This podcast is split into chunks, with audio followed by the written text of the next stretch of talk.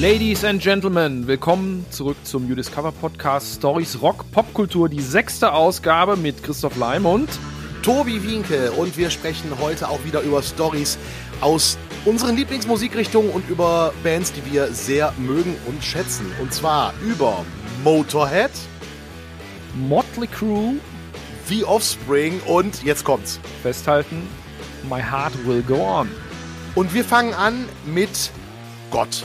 Naja, Motorhead, Lemmy Kilmister. Kann man, glaube ich, durchaus so gleichsetzen, denn wenn die in Düsseldorf gespielt haben, haben wir immer gesagt, wir gehen zum Gottesdienst, ähm, weil Motorhead gespielt haben. Gefühlt seit 2004 jedes Jahr gesehen, wechselnd Düsseldorf-Köln, immer so jedes Jahr nach da gefahren oder nach dort gefahren. Und diese Woche vor sechs Jahren, am 11. Dezember 2015, fällt der Vorhang. Da hat nämlich Lemmy Kilmister sein letztes Motorhead-Konzert gespielt, im Rahmen der 40th Anniversary Tour. Das Ganze war in Berlin. Ja, und der letzte Song, den Motorhead jemals live performt haben, der konnte diesmal passender nicht sein. Genau, Born to Lose, Live to Win und Rock'n'Roll bis zum Schluss. Man kann schon sagen, Lemmy hat durchgezogen. Der stand tatsächlich vor sechs Jahren zum letzten Mal auf der Bühne und zweieinhalb Wochen später ist er gestorben, nur ein paar Tage nach seinem 70. Geburtstag. Und diese letzte Show, die war in der Max-Schmeling-Halle in Berlin. Damit haben Motorhead den Europa-Ableger dieser Jubiläumstour beendet. Ursprünglich sollte der Gig bereits Ende November stattfinden, musste aber verschoben werden, weil der Gitarrist für Campbell erkrankt war. Und bei dieser letzten Show stehen ganze 16 Songs auf der Setlist, darunter Klassiker wie Bomber, Stay Clean und natürlich Ace of Spades, aber auch neue Songs vom Album Bad Magic, das damals frisch war, When the Sky Comes Looking for You zum Beispiel. Und der letzte Song, den Lemmy jemals live gespielt hat, ist natürlich, die Experten wissen Bescheid, Overkill. Der war Rausschmeißer von Motorhead-Shows seit Dekaden, auch hier beim letzten Konzert. Also alles, wie es soll, so ist es Gesetz. Und einen durchschlagenderen Schlussakkord kann man sich kaum vorstellen. Nee, auf keinen Fall. Vor allen Dingen, wenn man Motorhead mal live gesehen hat, das geht ja nach Overkill noch ewig weiter, bis die Rückkopplungen, die entstehen, weil Lemmy seinen Bass an die Box lehnt, äh, noch minutenlang weiterhallen. Und wer das einmal erleben durfte, irgendwie, das, das vergisst man sein Leben lang nicht. Richtig fett, richtig schönes Ende. Jeder ja, Show. das war schon, das war schon immer der beste äh, Adventskalender sozusagen, Motorhead äh, Weihnachtstouren. Aber weiter im Text. Ähm, bei dieser Tour das sagen Augenzeugen, wirkte Lemmy schon gesundheitlich deutlich angeschlagen. Man konnte sehen, er litt an Diabetes und Herzrhythmusstörungen, hat einen Herzschrittmacher und hat seine Angewohnheit in Sachen Zigaretten und Whisky massiv eingeschränkt. Im Laufe des Jahres mussten vorher schon einige Konzerte abgebrochen werden oder abgesagt. In Berlin, am letzten Abend, zieht der Chef die Show aber eisenhart durch. Und Drummer Mickey D hat später in der schwedischen Zeitung gesagt, ich zitiere mal, er sah fürchterlich hager aus. Beim Konzert hat er alles an Energie aufgeboten, was er hatte. Danach war er sehr, sehr müde. Es ist unglaublich, dass er überhaupt spielen und die Europatour beenden konnte. Also ja, Lemmy hing schon in den Seilen, lässt sich nicht leugnen, aber Kompromisse werden nicht gemacht, so kannten wir den ja. Und diese Weihnachtspause, die dann anstand, die sollte allerdings trotzdem, trotz allem nur von kurzer Dauer sein, weil schon Ende Januar die nächsten Termine anstanden, wieder in Europa, wieder in Großbritannien. In einem Interview, in einem anderen hat Mickey D später gesagt, Phil und ich wollten ihm ausreden, nach Weihnachten den zweiten Teil der Europatour zu starten, aber da war nichts zu machen. Ja, Lemmy ließ da nicht mit sich reden. Den beiden schwebt dann eine Pause vor, irgendwann mal mindestens, ähm, weil sie wollten Lemmy halt nicht irgendwie überreden oder zu irgendwas drängen. Er soll entscheiden, was er will, sagt Mickey D. Und er will auf die Bühne. So. Ist auch ganz schön. Unser Lemmy hat immer durchgezogen. Der hat auf der Bühne gewohnt bis zum Schluss. Mhm. Ja, gut, dann ähm, war es am 11. Dezember 2015 zum letzten Mal so und am 26. Dezember 2015, zwei Tage nach seinem 70. Geburtstag, wurde bei ihm ein aggressiver Tumor diagnostiziert. Auch sonst war Lemmy nicht gesund, Herzprobleme unter anderem. Und am 28. Dezember starb der lauteste und coolste Rock'n'Roller der Musikgeschichte, wie es hieß, zu Hause vor seinem liebsten Videospiel, umgeben von seiner Familie. Hm, damit war ein Motorhead Geschichte. Das übrigens stellt Mickey D auch in einem Interview nochmal klar.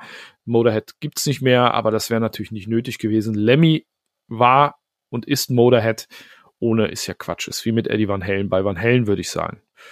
Und Mickey D erinnert sich auch noch an seine letzte Unterhaltung mit seinem Boss. Und da haben wir Krachmusikfans jetzt alle vielleicht auch ein bisschen ein Tränchen im Knopfloch. Die haben sich nach der Show in Berlin in der Garderobe getroffen.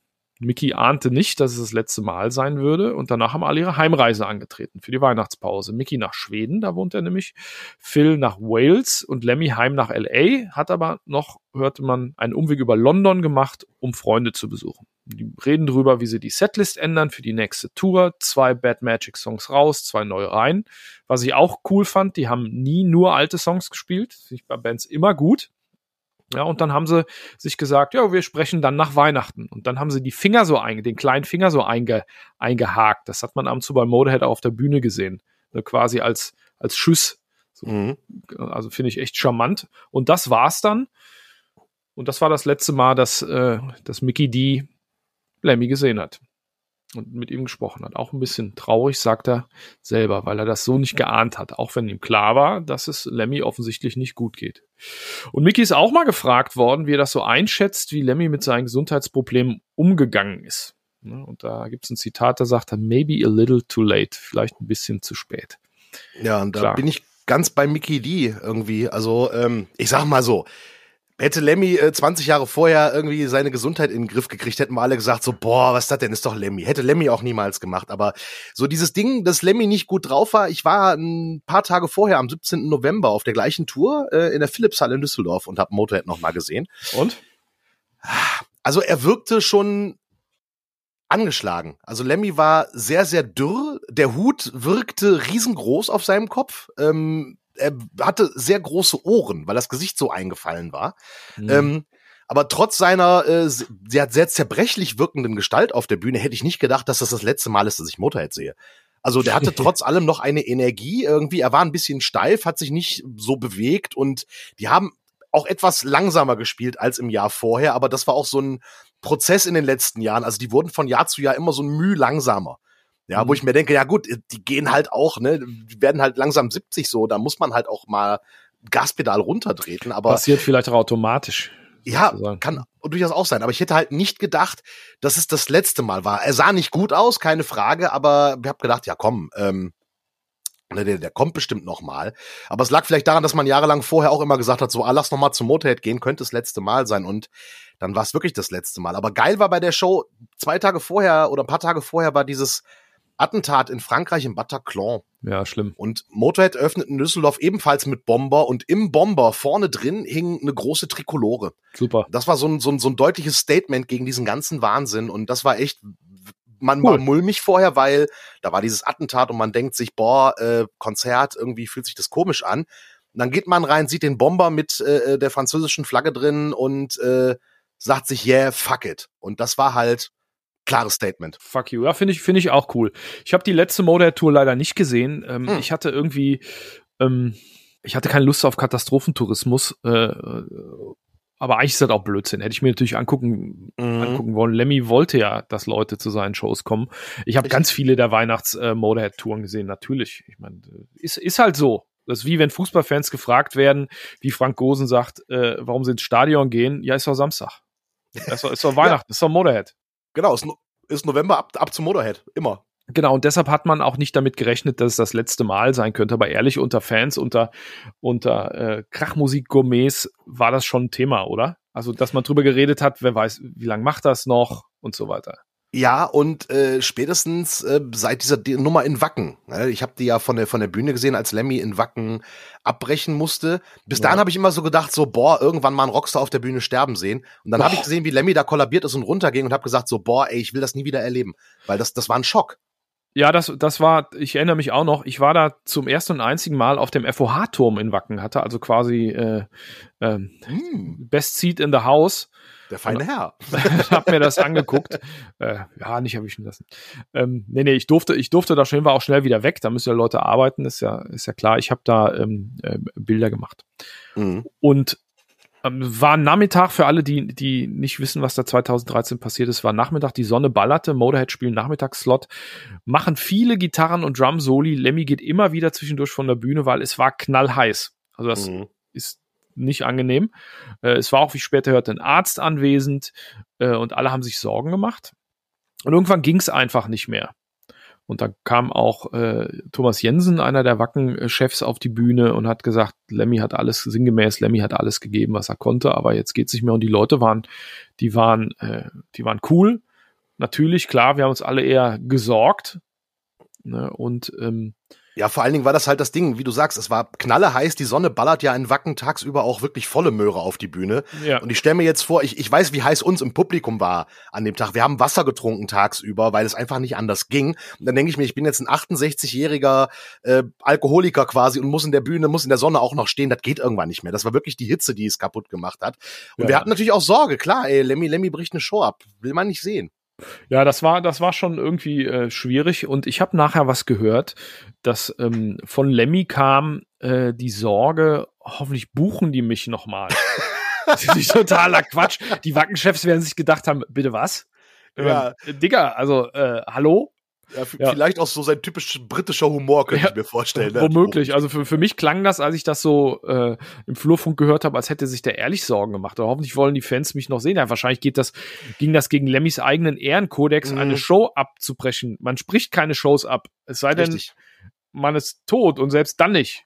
Ja, entweder macht man sie oder äh, man sagt sie vorher ab, aber mittendrin abbrechen ist natürlich dann, ist für einen Musiker auch nicht einfach. Beruhigt war ich dann übrigens bei dem Wacken, ich glaube, ein paar äh, Slots später irgendwie kam Doro zwischendrin auf die Bühne und, und sagte, ah, ich habe gerade Backstage mit Lemmy gesprochen, so, der ist ein bisschen schwach, aber es geht ihm eigentlich gut, macht ja, euch keine Sorgen, soll ich euch sagen, in ihrer typischen Doro-Manier. Und da waren wir alle beruhigt. Wenn Doro sagt, Lemmy geht's gut, dann wissen wir, es geht ihm gut. So. da kam auch ganz viel Liebe dann von der Bühne. Bei Doro ist immer viel Liebe. Und da, ja, total dafür, total. dafür muss man es auch gern haben. Und ähm, also zwei Jahre später, ein Jahr später hat, haben Motorhead wieder in Wacken gespielt, ein Jahr später wahrscheinlich. Ein Jahr später was genau. Und da spielen sie auch am frühen Abend. Ich stand ein bisschen weiter, weiter hinten und äh, habe das so ein bisschen überblickt. Und Lemmy hat sich von der Bühne runter beschwert, dass bei den Leuten nichts ging. Das wird vorne auch, du warst vorne, hast du gesagt, das wird da anders gewirkt haben. Da wo ich stand, war, hat er, hat er äh, das richtig beschrieben. Die Leute schienen da echt nur gestanden zu haben, äh, um zu gucken, wie es Lemmy geht. War so ein bisschen Katastrophentourismus. Das fand ich echt ein bisschen komisch. Und wie gesagt, der Chef selber hat sich von der, hat sich von der Bühne runter beschwert, dass, okay. dass die Leute zu sehr, äh, zu sehr rumstehen. Ich hoffe, es war nicht sein letzter Wackenauftritt. Nee, das weiß ich jetzt gerade nicht, aber ich glaube nicht, dass das wirklich Katastrophentourismus war. Ich glaube vielleicht eher, dass die Uhrzeit doof war, die Leute ja, äh, immer sein, das bisschen Sorge hatten oder so. Also ähm, glaube ich nicht unbedingt, aber ich überlege überlege gerade, 2013 war der Abbruch im Jahr drauf. Doch, das war deren letzter Wackenauftritt, weil Lemmy ist 2015 gestorben und in dem Jahr waren sie nicht in Wacken. In dem Jahr waren sie nicht in Wacken. Nein, als sie als Lemmy gestorben ist 2015, da waren sie nicht in Wacken, im Jahr davor, ja. Warst du 2016 da, als das Video zu Heroes, der äh, der David Bowie Coverversion rauskam oder 17? Ich habe also Post, Rotz und Wasser geheult. Genau, du und 70.000 andere. Das war ja. schon, also I'm not crying, you're crying. Mhm. Da, da, hat man doch schon was im Auge gehabt.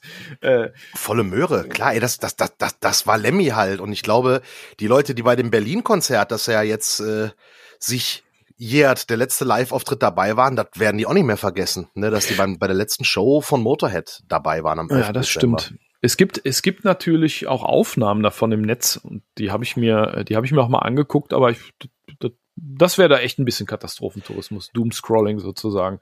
Das, Absolut. Äh, das muss nicht sein. Also da äh, erinnere ich mich lieber anders, ne? Aber was Zumal das ja auch Handyaufnahmen sind, ne? Da gibt's ja kein, keine offizielle Aufnahme von. Nee, ich dachte übrigens, da kam ja irgendwie vor einem Jahr oder zwei kam ja so eine Live äh, in Berlin Geschichte raus. Die war aber von 2012 und ich dachte erst so, boah, schlachten die jetzt irgendwie das letzte Konzert aus, weil ich das so mitbekommen habe, aber das ist ein Berlin-Konzert von 2012, was da live rausgekommen ist. Aber ich das hatte mich so ein bisschen äh, verwirrt, weil Le Leichenfledderei finde ich halt blöd und so ein letztes Konzert, es sei denn, ist es wirklich der absolute Kracher gewesen. Ja. Und laut den Augenzeugenberichten war das ja schon eher Handbremse. Ja. Äh, nee, guckt euch das nicht an. Guckt euch lieber äh, zum Beispiel Stage Fright an, die DVD oder irgendeine andere Live-Geschichte von Motorhead. Ja. Ja, es gab einige Veröffentlichungen. Äh, Clean Your Clock heißt eine, die war, glaube ich, von der letzten Tour in München. Und ich bin bei sowas ja immer der Meinung, wenn man wenn man scheiße findet, dann dann kauft man es nicht oder hört man es nicht. Ja. Äh, ich kann mir auch vorstellen, dass dass manche Fanherzen sagen, naja gut, das äh, ist vielleicht jetzt ein bisschen komisch, aber das ist die letzte Tour, das will ich schon haben, also die es eher positiv meinen. Aber ich kann, ich, ich weiß genau, worauf du angespielt hast, so Thema Leichenfleddererei. Letzten Endes, wenn wir da keinen Bock drauf haben, dann äh, nicht anhören, nicht angucken und Tobi und ich sind einer Meinung, die Videos von Berlin, 11. Dezember 2015, die äh, muss man sich nicht angucken, dann lieber Stage Fright oder eine der anderen geilen 7000 Motorhead Live, Live-Platten. Aber was Ungefähr. ich noch viel besser finde, und das musst du gleich mal erzählen, Tobi, ist, Lemmy wäre ja fast mal in deiner Stammkneipe in Düsseldorf aufgetaucht. Tatsächlich ja. Äh, das war 2008. Ich war gerade frisch in Diensten meines anderen äh, Auftraggebers und hatte Lemmy interviewt backstage. Ich war erstmal so mega nervös. Ja, ich hatte wirklich die Hose voll. Erstes großes Interview äh, und dann dann dann direkt Lemmy irgendwie äh, da, damals für eins Live Lemmy interviewt in der Philipshalle und ich hatte wirklich die Buchse gestrichen voll, weil ich habe jahrelang versucht, Lemmy zu interviewen. Äh, fürs Campusradio früher irgendwie immer angefragt und immer Absagen gekriegt und einmal eine Absage am Konzerttag selbst gekriegt, weil die da die Stage Fright in Düsseldorf gedreht haben und dann sagten die so, ah nee, das wird doch nicht hinhauen, weil wir zu viel proben müssen und Lichtprobe und so. Ja. Naja, jedenfalls ich dann endlich Lemmy getroffen, die Hose randvoll, mega nervös gewesen. Ich habe mich vielleicht auch ein bisschen trottelig angestellt, aber ich glaube, Lemmy hat meine Nervosität gemerkt denn sobald wir alleine waren, griff er an seine Brusttasche, holte seine Marlboro raus und fragte, wanna smoke? und selbst wäre ich Nichtraucher gewesen, hätte ich diese Zigarette genommen und geraucht irgendwie. Und kaum hatte ich die ausgemacht, hielt er mir die nächste hin. Also ich habe quasi in Lemmys Rhythmus mit ihm geraucht irgendwie, äh, äh, Kette, das war sehr spannend. Ja, und dann hatte ich ihn äh, hinterher so erzählt, so hey hier, ne, pass auf, Stammkneipe von mir, nicht weit weg von der Philipshalle, äh, äh, da gibt's eine Motorhead-Party, ne? Und so naiv, wie ich damals war, ich gesagt, so ja, vielleicht magst du ja rumkommen. Und Lemmy sagte ernsthaft, ja, ich würde gerne, aber ich habe noch eine Verabredung mit einer Frau. Aber hier, er kannst du beim Tourmanager mal erklären, wo das ist. Und dann hat der Tourmanager sich von mir erklären lassen, wo die Kneipe ist. Und dann tauchte später am Abend tatsächlich Mickey D da auf. Also der ist dann tatsächlich, weil ich gesagt habe, ey, komm da mal vorbei, ist Mickey D da aufgetaucht. Das war unfassbar. Wir können auch, wir können auch sagen, was das für eine Kneipe ist. Es ist der Pitcher in Düsseldorf und ich bin ziemlich sicher, dass da der Andi, der Wirt, einen Herzklappenabriss bekommen hätte, wäre Lemmy da durch die Tür gekommen. Den hat er auch bei Mickey D bekommen. Es gibt ein Foto, wie Mickey D dann auf dem, er hat Mickey D dann auf dem Lemmy-Poster, was im Laden hängt, unterschreiben lassen. Fand Mickey D auch total witzig. Und äh, von dieser Unterschriftenaktion gibt's auch ein Foto, wie äh, Mickey D auf dem Lemmy-Poster unterschreibt. Total geile Nummer. Ich selber war nicht da. Was? Weil ich musste ja den Ü-Wagen zurück in Sender bringen und äh, bin dann vom, von Köln wieder zurück nach Düsseldorf gefahren und merkte auf der Autobahn, verdammt, ich habe noch einen Kopfhörerempfänger in der Tasche. Musste also dann wieder wenden, wieder zurück nach Köln und dann war es so spät, dass ich nicht mehr ins Pitcher gefahren bin, weil ich auch zu dem Zeitpunkt gar nicht wusste, dass Mickey die da war. Und dann bin ich nach Hause gefahren, weil ich Depp meine Taschen nicht gründlich leer gemacht habe und noch einen Kopfhörerempfänger in der Hosentasche hatte. Verdammt, verdammt. Aber trotzdem, trotzdem cool. Und ich find's auch äh, cool, dass du Lemmy mal interviewt hast. Ich habe ja. ja in über 20 Jahren ganz viele Interviews, ich weiß gar nicht, wie viele hunderte Interviews ich gemacht habe. Und mit allen meinen Helden und Heldinnen, aber nie mit Steve Harris und nie mit Lemmy. Boah, da habe ich ja genau die beiden Karten, die dir fehlen. Ich habe sowohl ja. Steve Harris als auch Lemmy interviewt. Also total, total ärgerlich. Aber gut, äh, ich beneide dich drum, ist auch cool. Äh, der war auch bestimmt ein guter Gesprächspartner, wenn er, wenn er Bock hatte. Ähm, war ja kein, war ja kein dover Mensch, ganz im Gegenteil. Sehr nee, eloquent, wie man Und hört. Sehr nett einfach. Ja, äh, die, die, äh, die ganz Großen, ist meine Theorie, die können immer äh, nett sein, weil sie sich nicht mehr so auf die Brust hauen und behaupten müssen. Absolut richtig. Und bei Lemmy war halt auch das, das Coole so, ich meine, der hat halt diesen breiten Dialekt. Es hat einen Moment gedauert, bis ich ihn verstanden habe, aber ich glaube, das ist der auch gewohnt und deswegen, der war wirklich total nett und entspannt und dann kam Phil Campbell kam auch irgendwie rein, sah, oh, hier ist ja ein Interview und entschuldigte sich und ging dann wieder raus, wo ich denke so, Alter, du bist Philip Campbell, du entschuldigst dich jetzt quasi, dass du die Tür aufgemacht hast. Fand ich total nice und nett. Gut, aber das führt zu weit. Ich sag mal, wir sind froh, dass Lemmy da war und dass Lemmy äh, 40 Jahre auf der Bühne mit Motorhead stand und noch viel länger, wenn man Hawkwind dazu rechnet. Und ja, vor sechs Jahren endete das Kapitel Motorhead tatsächlich live in Berlin. Mit einer Show in der Max-Schmeling-Halle. Ja, Lemmy, Legende, ganz klar, müssen wir euch da draußen ja nur wirklich null erklären. Und Legende, obwohl er nicht mal was Vernünftiges gelernt hat. Mach was Vernünftiges, Kind. Hier geht es um die Jobs, die Rockstars früher mal gemacht, gelernt haben oder sogar später noch ausgeübt haben. Sachen, die die Rockstars machen, beruflich die nichts mit ihrer Musik zu tun haben. Und irgendwie scheint es eine Connection zu geben zwischen Punkrock und Biologie. Ne? Äh, wir wissen schon, Greg Graffin von Bad Religion, der lehrt Evolution in Kalifornien. Ne, haben wir letztes Mal drüber gesprochen, aber er ist nicht der einzige Punkrocker mit Biointeresse. Dexter Holland, der Frontmann von The Offspring, der hat auch Bio studiert und richtig mit Erfolg. Und zwar sogar in der gleichen Stadt wie Greg Graffin, ebenfalls in Los Angeles, aber an der privaten Uni, an der USC, der University of Southern California. Äh, Dexter Holland war allerdings auf der Schule schon ein ziemlicher Überflieger. Der hat als Jahrgangsbester an der Highschool auch abgeschlossen. Da war vor allem Mathe das Fach, äh, in dem sich der spätere Musiker dann hervortat. In der Schule traf er dann auf Greg Kreisel und mit dem ist er 84 auf ein Konzert von Social Distortion gegangen. Und danach haben die entschlossen, lass uns eine Band gründen. Und daraus wurden dann später The Offspring. Beste Freunde sind äh, Kreisel und Holland allerdings mittlerweile wahrscheinlich nicht mehr, denn Greg Kreisel ist vor zwei Jahren bei Offspring nicht ganz so schön rausgeflogen, aber das ist eine andere Geschichte. Jedenfalls Manic Subsidal, so hieß die Band, aus der dann The Offspring wurden. Das war im Grunde so eine klassische Garagenband. Ne? Hier und da mal ein Gig, dann gab's auch eine erste Single. Also jetzt nicht so zeitfressend, deswegen konnte Dexter Holland auch ein Studium anfangen, hat sich dann für Biologie entschieden. Ähm, einer seiner Bandmitglieder hat es übrigens anders gemacht. Als dann die erste Single rauskam, ist er bei Manic Subsidal rausgestiegen, um Onkologe zu werden. Also der hat sich dann für die Wissenschaft entschieden. Dexter Holland hat damals noch beides so ein bisschen parallel gemacht. Und zwar ging er dann an die USC und fing mit Bio an. Übrigens, sein bürgerlicher Name Brian Keith Holland und angeblich soll er dann im Studium den Spitznamen Dexter bekommen haben, weil er eben so erfolgreich und begabt ist. Der Spitzname Dexter, das Wort Dexter kommt aus dem Lateinischen, Herr Leim? Oh, oh, oh, Latinum, ganz lange her. Ganz ja, lange Dexter? her. Und da es keine KISS-Platten mit lateinischen Texten gibt, weiß ich das halt nicht. Okay, Dexter ist rechts oder rechtshändig könnte man freier übersetzen mit richtig oder behende, geschickt, so in die Richtung. Ähm, eine andere Quelle sagt übrigens, dass er diesen Spitznamen schon an der Highschool bekommen hat, aber aus dem gleichen Grund. Wie dem auch sei. Er war im Studium auch tatsächlich gut, hat seinen Bachelor gemacht, den Master dann äh, spezialisiert auf Molekularbiologie. Und dann fing er auch gleich mit einer Promotion an, und zwar in Richtung HIV-Forschung. Cool. Doof nur, das war dann so Anfang der 90er und 1994 kam das Album Smash. Das war die Offspring-Platte mit Self-Esteem drauf, die dann wirklich zum großen weltweiten Erfolg wurde. Und dann musste Dexter sich entscheiden. Okay, mach ich jetzt weiter mit The Offspring oder mache ich weiter mit HIV-Forschung? Hat sich dann für The Offspring entschieden.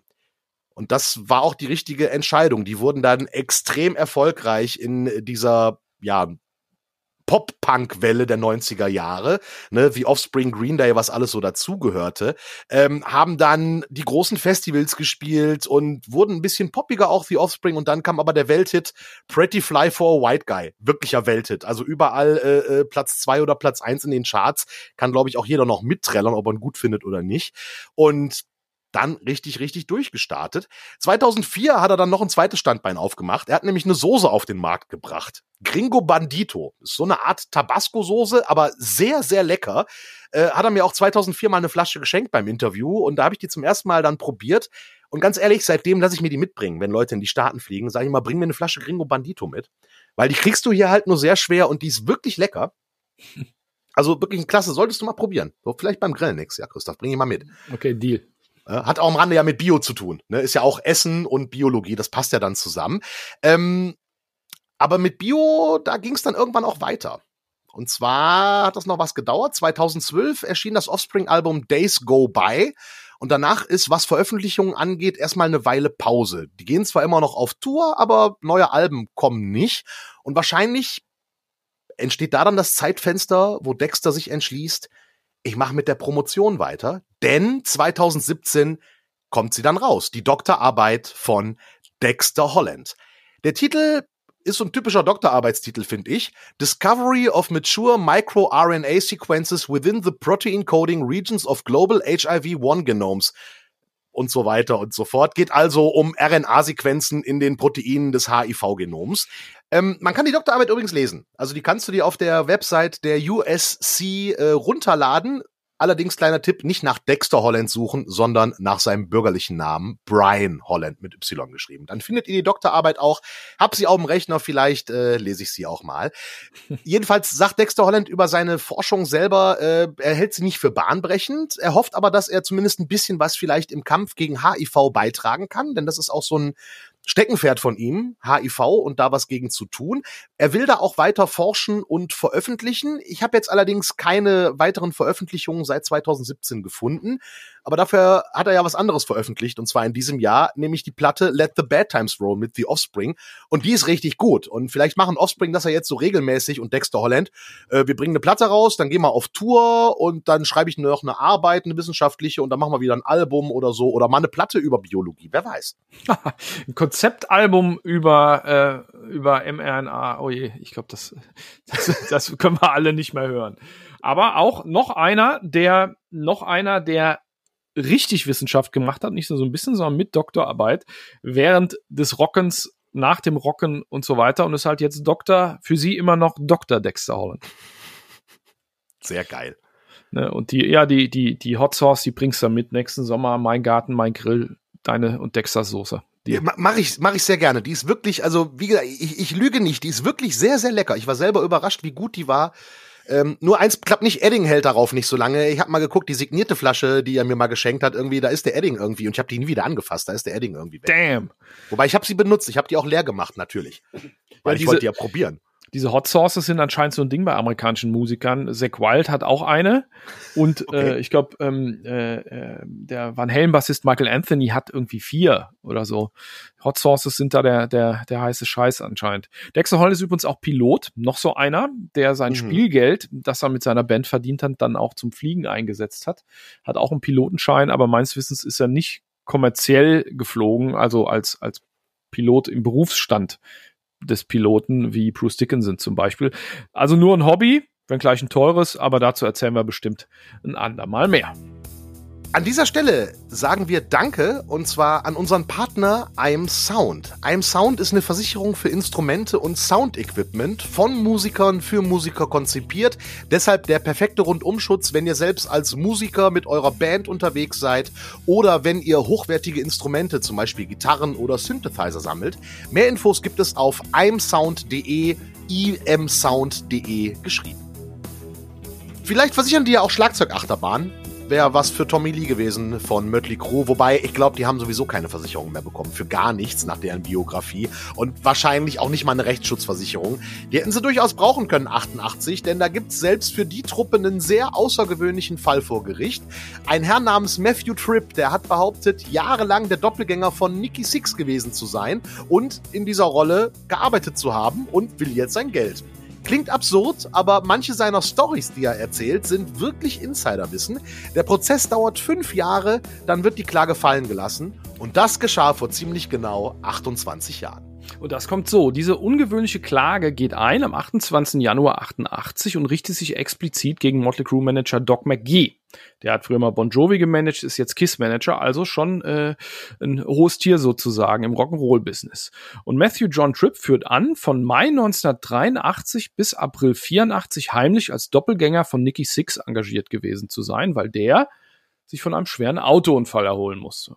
Und während dieser Zeit sei Tripp, sagt er selber, mit der Band getourt, habe Songs geschrieben und aufgenommen. Darunter bekannte Nummern wie Knock 'em Dead Kid, Girls, Girls, Girls und Wildside. Also Hits.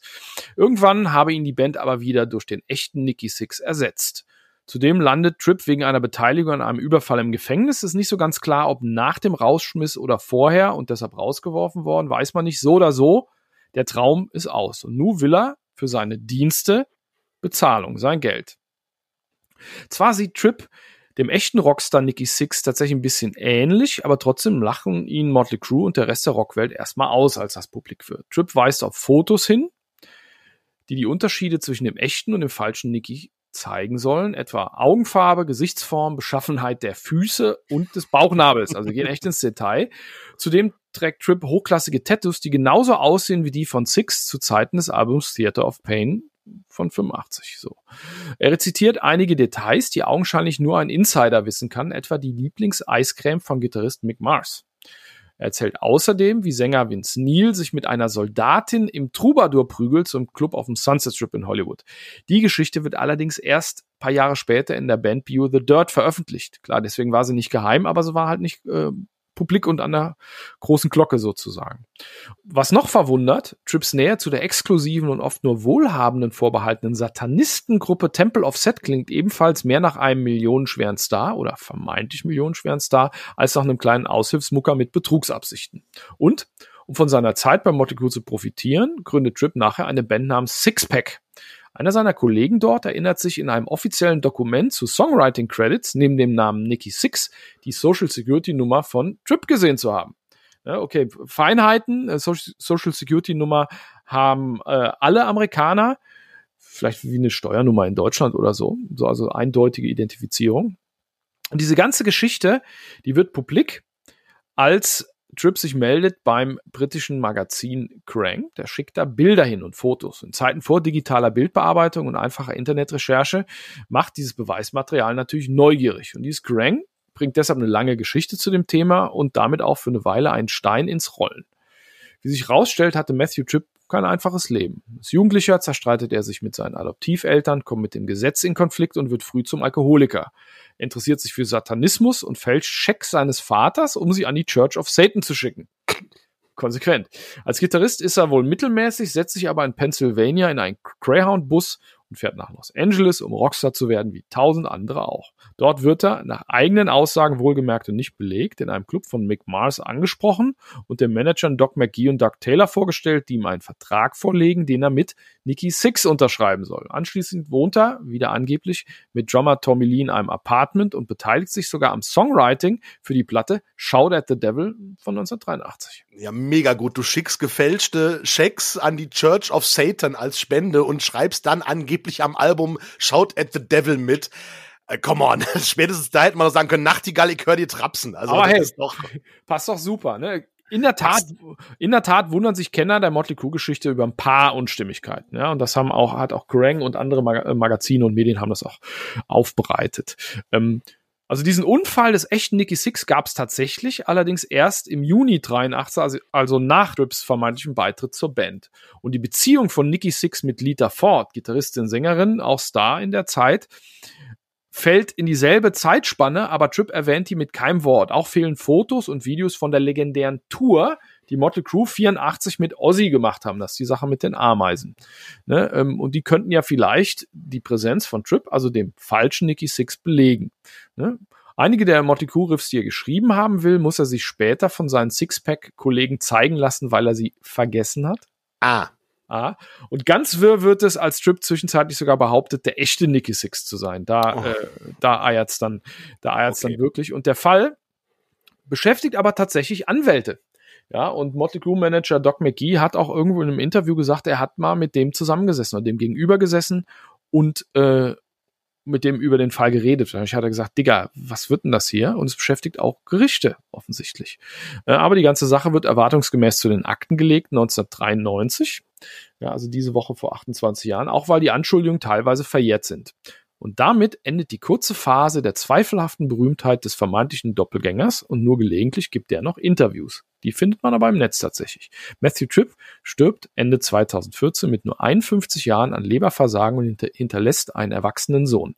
Zeit seines Lebens bleibt er bei seiner Geschichte. Verrückt. Ver ja. Verrückte Nummer, so hinzugehen, zu sagen so, ey, ich war der Doppelgänger von dem und will jetzt meine Kohle haben. Ähm, schon krass, aber eigentlich auch spannend, weil wer weiß, vielleicht hat er ja doch recht, wenn er so darauf beharrt. Aber diese Nummer mit, ich bin wirklich Nicky Six, ist vielleicht dann ein bisschen äh, äh, drüber, aber schon eine krasse Nummer. Vor allen Dingen, dass er so hartnäckig dabei bleibt. Er hätte ja irgendwann noch sagen können, ey Leute, wisst ihr, das war nur ein Scherz und hier bin ich mit meiner äh, äh, Mötley Crew Coverband wäre er jetzt vielleicht noch erfolgreich und berühmt sogar. Ja, womöglich. Ja, vielleicht kommt er dann irgendwann auch nicht mehr zurück. Das äh, ist ein Phänomen, das man ja jetzt, äh, auch wenn wir auf das Thema nicht groß eingehen wollen, bei den ganzen Quarkdenkern findet.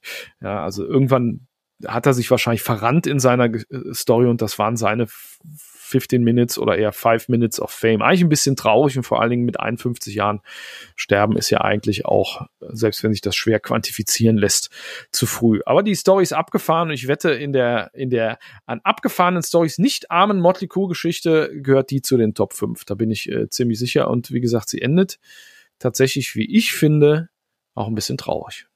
Absolut, absolut. Ja, das, das geht schon so ein bisschen ans Herz, weil mir der, der, der Herr auch leid tut einfach. Und ähm, das ist so ein bisschen rührend, gerade jetzt so in, in dieser Vorweihnachtszeit. genau. Geht sowas ans Herz und dann entdeckt man vielleicht auch manchmal Sachen wieder, die rühren, die einem ans Herz gehen. Und wir sprechen ja auch immer wieder über Musik, die wir wiederentdeckt haben. Und manchmal ist es auch verrückt, warum man auf einen Song kommt oder dass man überhaupt auf diesen Song kommt. Und heute sprechen wir über genau so eine Nummer, über genau so einen Song. Warum kommt man darauf? Gut, er ist vor ziemlich genau 24 Jahren erschienen. Eine Single, und wir alle lieben sie oder wir alle hassen sie, aber wir kennen sie alle. Definitiv kann jeder von uns diesen Song mitträllern, ist aus dem Soundtrack zu einem der erfolgreichsten Filme aller Zeiten, so hat man damals gesagt, mittlerweile ist das nicht mehr, wurde überholt. Wer aber Ende der 90er Jahre so im Teenageralter plus minus war, hat diesen Film garantiert im Kino gesehen. Vielleicht auch nur wegen der Freundin oder wegen der ersten Liebe oder so. Es geht natürlich um Titanic. Und der Song, um den es geht, der vor 24 Jahren rauskam und wir hören schon die Tin Whistle im Hintergrund trällern, ist natürlich Celine Dions My Heart Will Go On. Ich habe die Arme ausgebreitet, wie viele von euch wahrscheinlich auch gerade. Oder andere schlagen sich vor dem Kopf zusammen und sagen, oh mein Gott. Das Spannende ist allerdings, diesen Song hätte es beinahe gar nicht gegeben und das lag unter anderem auch an Madame Dion selbst. Ob ihr nur die Arme ausgebreitet oder die Augen gerollt habt und euch gefragt, was denn mit Winke und Leimsen los sind, die jetzt komplett durchgedreht werden, die Altersmilde oder so, natürlich nicht. Aber was bei Songs gilt, gilt auch bei Stories. Eine gute Story ist eine gute Story ist eine gute Story. Und die gibt's auch zu dieser Nummer, diesem äh, Schmachtfetzen. Ja, und die geht los 1997, 19. Dezember, Titanic kommt in die Kinos. Das Katastrophenliebesdrama mit Kate Winslet und Leonardo DiCaprio gewinnt elf Oscars und wird, zumindest für eine Weile, zum erfolgreichsten Film aller Zeiten. Die Musik dazu sprengt ebenfalls Rekorde. Der Soundtrack wird zum erfolgreichsten hauptsächlich orchestralen Soundtrack aller Zeiten, zumindest für die damalige Zeiten, verkauft sich satte 15 Millionen Mal. Das liegt vor allem eben an diesem Song My Heart Will Go On, Love Theme from Titanic, gesungen von der, wie wir wissen, Kanadierin Celine Dion. Und sicher, wir haben alle den Song in den vergangenen 24 Jahren zu oft gehört. Sicher drückt er volle Kraft voraus auf die Tränendrüse, aber es lässt sich ja echt nicht leugnen, dass das Ding wirklich perfekt passt zu der Liebesgeschichte von Rose und Jack. So. Den orchestralen Score zum Film verfasst der erfolgreiche amerikanische Komponist James Horner. Und äh, bei dieser zunächst rein instrumentalen Untermalung will es James Cameron, der Regisseur, auch belassen. Ne, der will überhaupt keine Vocals haben, aber Horner ist anderer Meinung. Heimlich schreibt der den Song My Heart Will Go On, dessen Grundmotiv bereits in einigen Szenen des Filmes auftaucht. Ne, also er hat das schon da irgendwo versteckt. Äh, die Inspiration findet dazu übrigens interessanterweise im Jethro Tull Song Flying Dutchman. Und der Text stammt von einem Typen namens Will Jennings, den kennt man auch, auch ein Amerikaner. Der hat unter anderem an Tears in Heaven von Eric Clapton mitgewirkt. Auch, Song auch, auch so ein Schmachtfetzen. Genau, mit einer sehr traurigen Geschichte, die wir bestimmt auch nochmal erzählen werden. So. Bestimmt. Und dann soll Celine Dion, schon bekannte Sängerin, das Demo des Stückes singen. Aber sie will gar nicht, lässt sich aber von ihrem Ehemann und Manager René Angelil überreden. So, ist eine weise Entscheidung, wie sich rausstellt. Und jetzt kommt's. Also, Celine Dion hat überhaupt keinen Bock, das Ding zu singen, soll nur ein Demo sein, also noch gar nicht in echt. Sie macht das mal eben, äh, muss wahrscheinlich auch noch irgendwie einkaufen gehen oder äh, mit dem Hund raus oder so, singt das mal eben ein. Und jetzt kommt's. Celine Dion schmettert die Nummer in einem Take aufs Band, komplett mit Ausdruck, Gefühl und diesen himmelhohen Gesangslinien. Die ballert die einfach ins Mikro, so wie sie ist. Eine weitere Aufnahme macht sie nicht und auch später nicht. Es ist schlicht nicht nötig. One Take, der Song? One Take und auch nur das Demo, mal eben. Also Krass. abgefahren. Ne, so. Das ist Hammer.